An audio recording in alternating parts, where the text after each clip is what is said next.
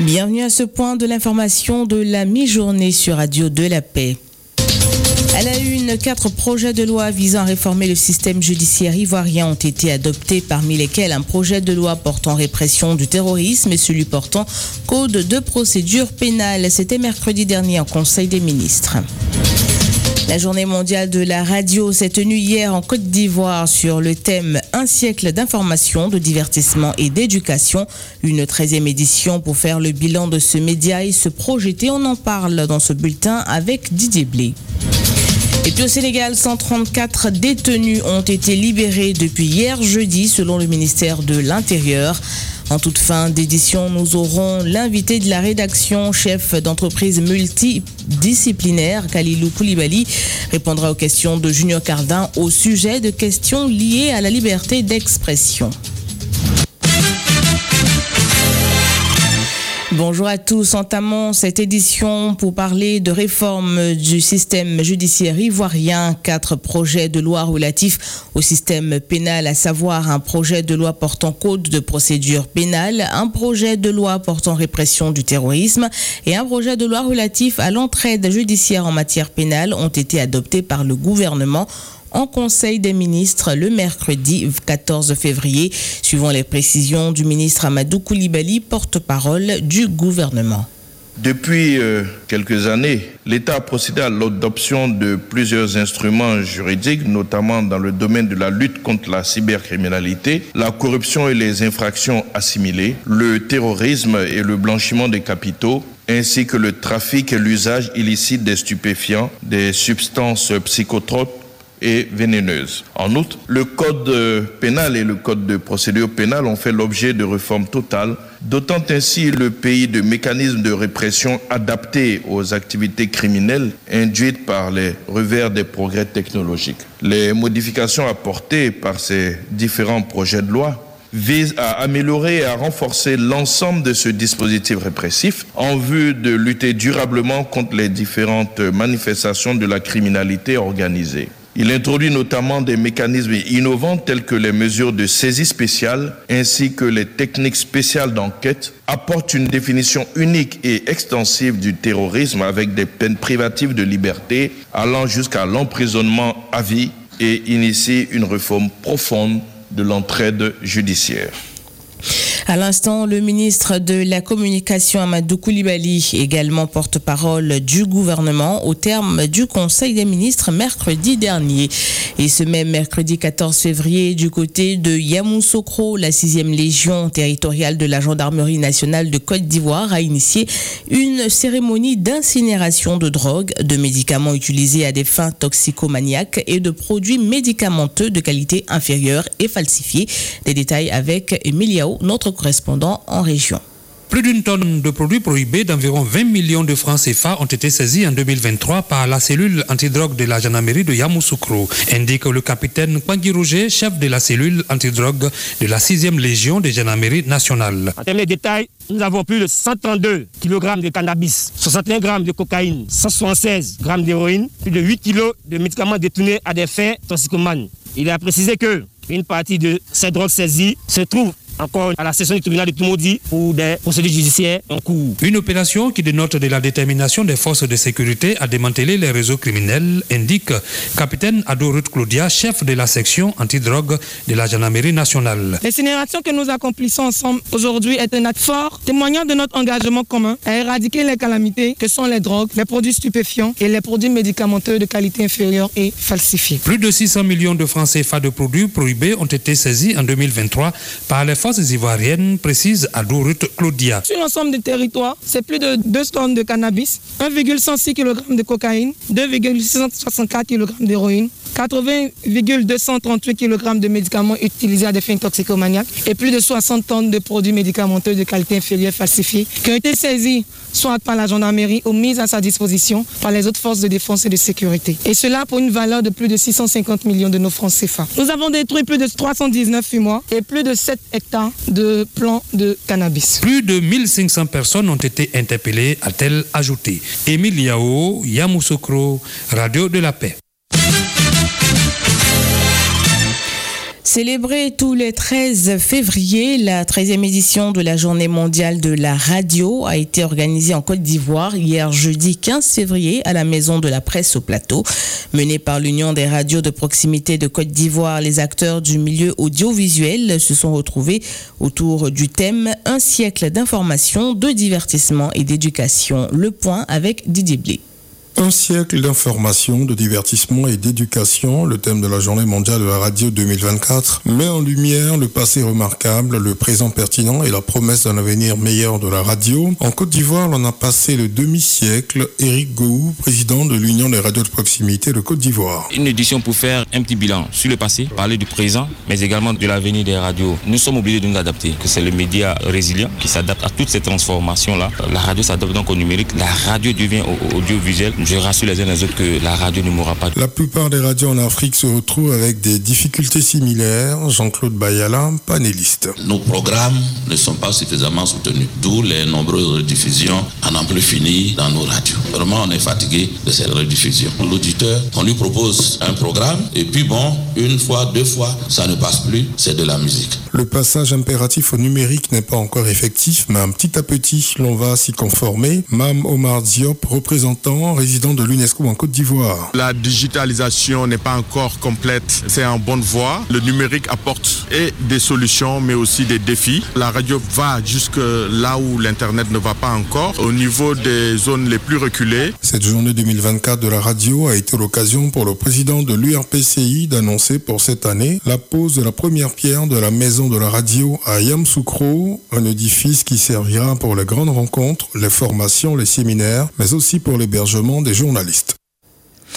Et puis le programme défilé socioproductif mis en place par le gouvernement pour soutenir les ménages vulnérables a eu pour avantage la création des AVEC, entendez les associations pour la valorisation de l'entraide communautaire et ces structures sous forme de banques de proximité ont permis à des personnes d'entreprendre des activités génératrices de revenus.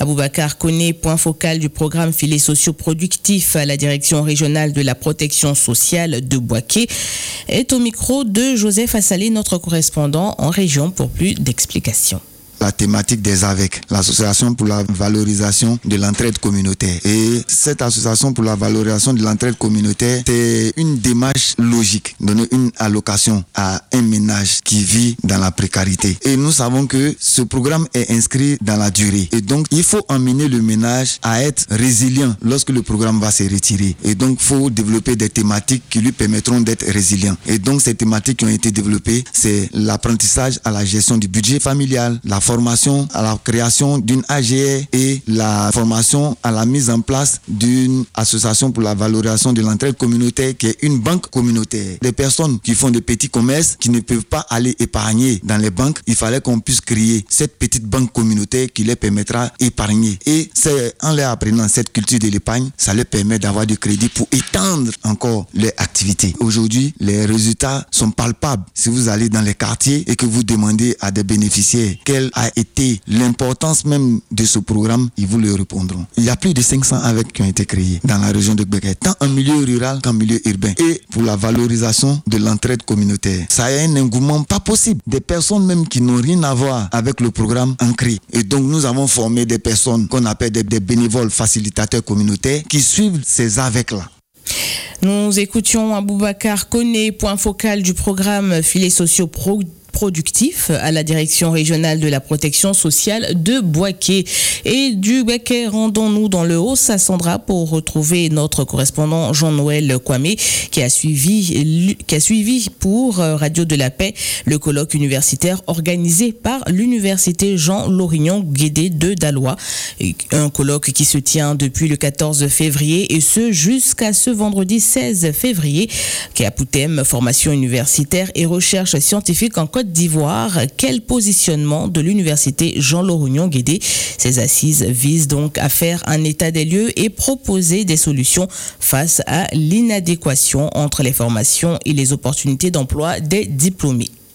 Ce colloque universitaire vise à mettre en adéquation les formations et l'insertion des diplômés tout en contribuant au développement socio-économique de la Côte d'Ivoire. Professeur Adoï Brou Viviane, présidente de l'université Jean-Laurignon Guédé de Daloa. Malgré les différents prix glanés par les acteurs de UGLOG, le taux d'insertion des diplômés reste encore faible, stagnant autour de 10%. Le présent colloque a pour objectif de proposer une stratégie de formation pour participer efficacement au développement socio-économique durable et permettre à nos étudiants d'être en adéquation avec le monde de l'emploi. Le professeur Kone Tidiani, directeur général de la recherche et de l'innovation au ministère de l'enseignement supérieur et de la recherche scientifique, a insisté sur la nécessité d'adapter la formation et la recherche au développement de la Côte d'Ivoire. Des pans de notre mission portent sur la formation de personnes ressources de qualité. La recherche doit s'attaquer aux problèmes de développement socio-économique. Il faut que nos travaux de recherche aient un lien avec les secteurs productifs de notre pays. Ce colloque qui prend fin ce 16 février permettra de faire un état des lieux de la recherche et de l'innovation à l'université Jean-Laurion Guédé et proposer une base de formation axée sur les priorités de l'État et en adéquation avec les besoins d'insertion socio-professionnelle des diplômés. Jean-Noël Kwame, Daloa, Radio de la Paix.